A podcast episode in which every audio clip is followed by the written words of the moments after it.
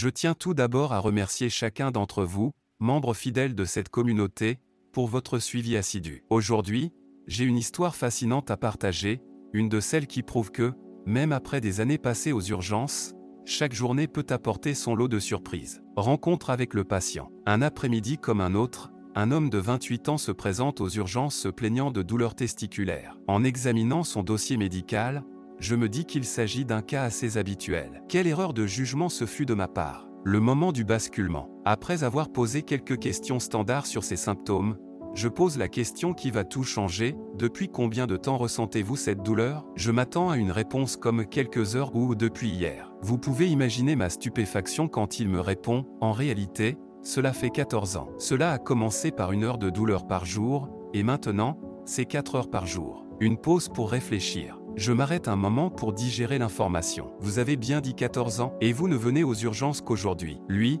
dans un ton décontracté, me répond, oui, j'ai pensé qu'il était peut-être temps de consulter. Je continue en effectuant un examen clinique qui, étonnamment, ne révèle rien d'anormal. La morale de cette histoire. Cette histoire nous donne une leçon importante. En tant qu'urgentiste, mon rôle principal est de traiter des situations urgentes et non des pathologies chroniques. La gestion de conditions médicales de longue durée n'est pas vraiment ma spécialité. Pourquoi c'est important? Pour mettre cette situation en perspective, c'est comme si vous vous rendiez chez un boucher pour acheter une baguette de pain. Le boucher pourrait peut-être vous donner un bout de pain rassis, mais cela ne saurait remplacer la qualité d'une baguette fraîchement sortie du four d'un boulanger. J'espère que cette anecdote vous a autant intrigué qu'elle m'a interpellé. Un dernier rappel, si vous avez un problème médical qui dure depuis longtemps, les urgences ne sont probablement pas l'endroit le plus adapté pour vous. Je vous encourage à suivre, aimer et partager pour plus d'histoires et d'aperçus du monde trépidant des urgences.